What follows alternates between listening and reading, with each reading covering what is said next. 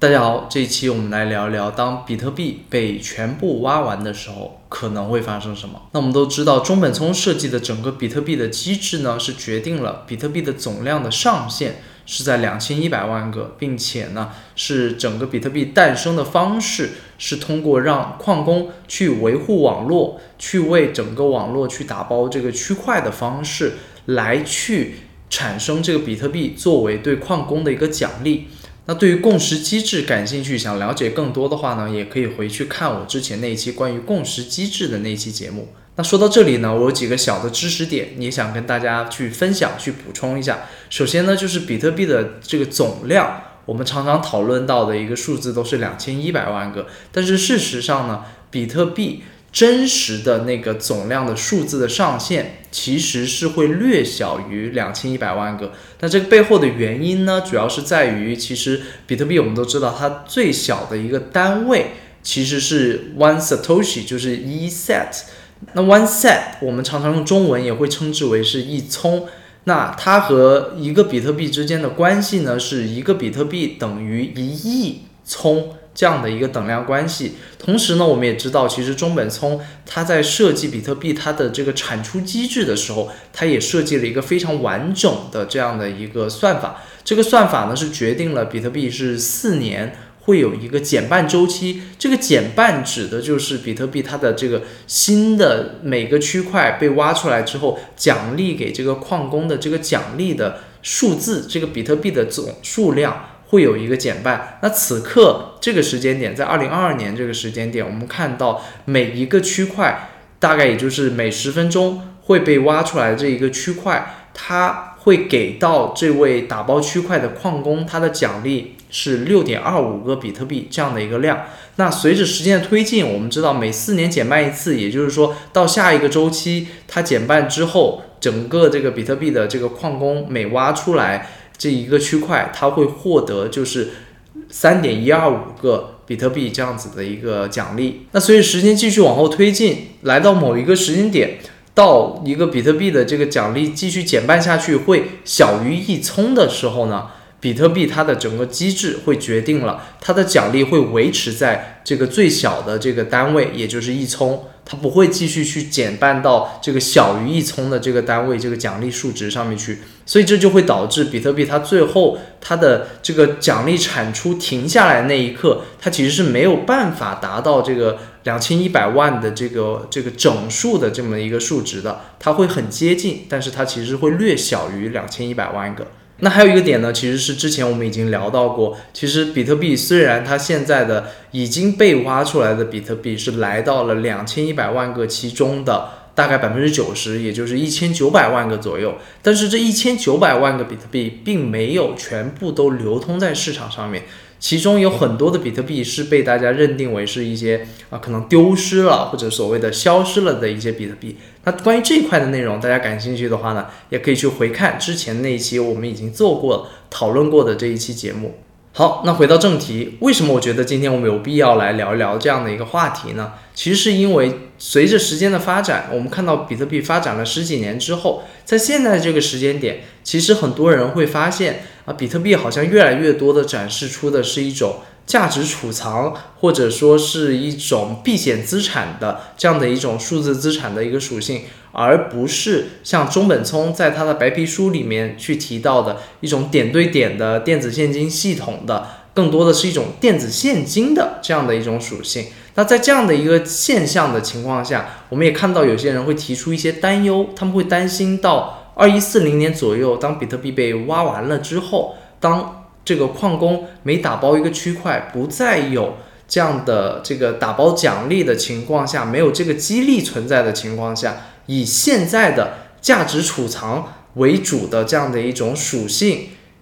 比特币会不会迎来的一些潜在的一些危机？那对于这样的话题，其实也分为几派的观点。一派呢，当然是稍微悲观一点的观点。那对于相对悲观的这群人来说呢？他们会担心的点，其实延续着我们前面已经提到的，他们会担心到二一四零年左右，当比特币网络不再有这个打包区块的奖励的时候，到那个时候，这些矿工们他们参与维护网络去打包区块的这个所谓的激励，其实就会仅仅仅限于是发生在网络里面的这些交易所诞生的这个手续费。那如果说比特币继续延续这种，或者继续加深这种价值储藏的这个属性的话，那发生在比特币网络里面的交易就不会太频繁。那么对于这些矿工而言，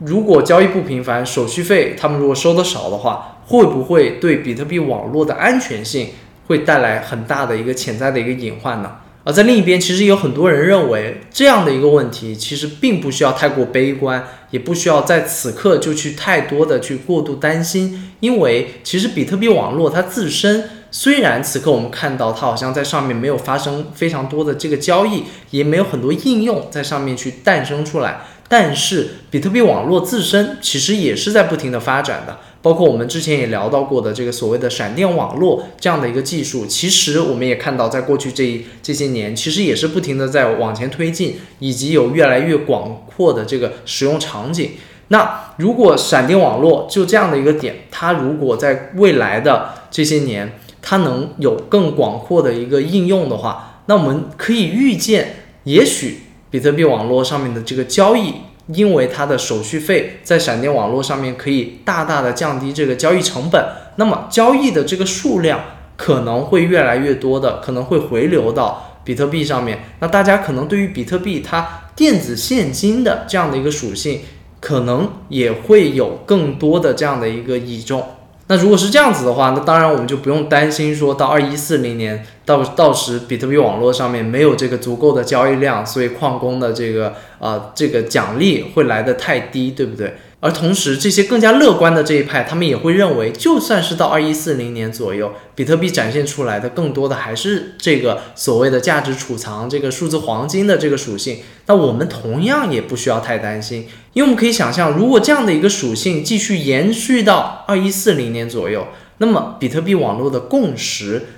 的这个高度一定是此刻我们都难以想象的一个高度，到时可能是全世界大家都非常非常认可比特币的一个价值。那么在那样的一个情况下，比特币它的单价肯定也是非常非常的高。那就算是比特币网络里面发生的这个交易的数量很少，那么。这样的一个比特币，因为它单价很高的这样的一个情况，可能对于这些矿工而言，这个奖励这在这个单价高的这个这一面，可能也会给他们的一些补偿。那另外还有一个点，就是比特币网络它的手续费本身其实就是一个开放市场，它是一个可以自由灵动的去调节的这样的一个市场机制。那么在这样的一个机制之下，其实在未来如果网络内发生的交易，确实也不是非常非常的频繁的话，那这些矿工他们仍然可以在这其中去针对不同数额大小的转账，他们可以去进行不同这个手续费的这个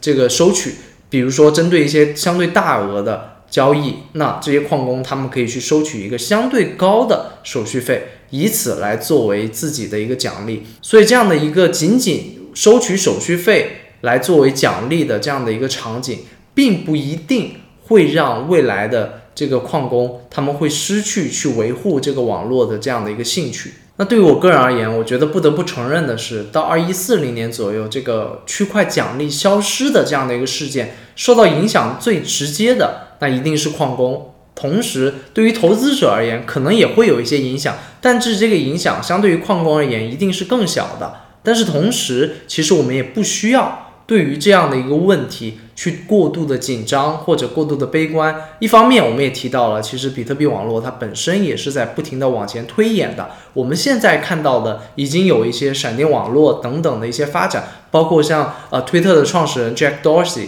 他也不停的在推动整个比特币社区有更多的一些发展。那未来可能有更多的比特币网络的一些新的一些应用场景会出来，我们其实也在此刻是难以去预计的。而换一个角度，其实我们也要知道，其实比特币网络的这样的一个呃奖励不停的减半，然后到二一四零年左右奖励完全消失这样的一个情况，它其实是在比特币网络在一开始被诞生出来的时候，被创造出来的时候，它其其实已经被设定好了，所以这样的一个情况其实是有高度共识的。那我们换一个角度去理解的话，其实这个区块奖励的这个机制，中本聪设计出来，它其实就是我们现在看到的很多项目他们在做一些所谓的冷启动的时候，其实就是一脉相承的，参考的其实就是比特币的这一套代币被创造出来的这个被挖出来这样的一个机制。所以我个人更加倾向于去把。这样的一个时刻的到来，其实我会觉得是一个自然而然发生的，大家会更加以一个非常自然的态度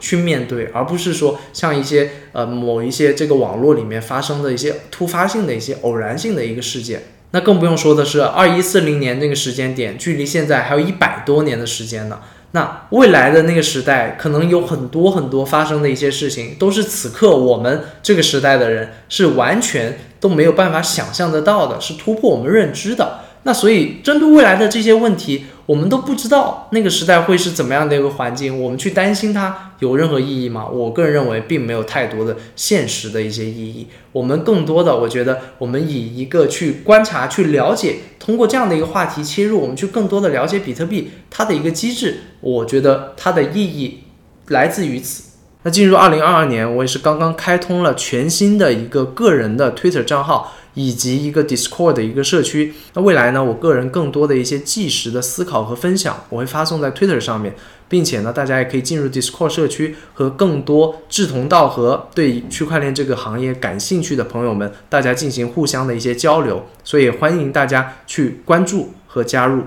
那以上呢，就是这期节目的全部内容。如果觉得有所收获的话呢，也请您点赞、订阅、分享小铃铛。那我们下期再见。From the spotlight. Make it look easy, but it's not quite. I couldn't sleep, it's a long night. I never left, but I'm not right. You feel the heat from the spotlight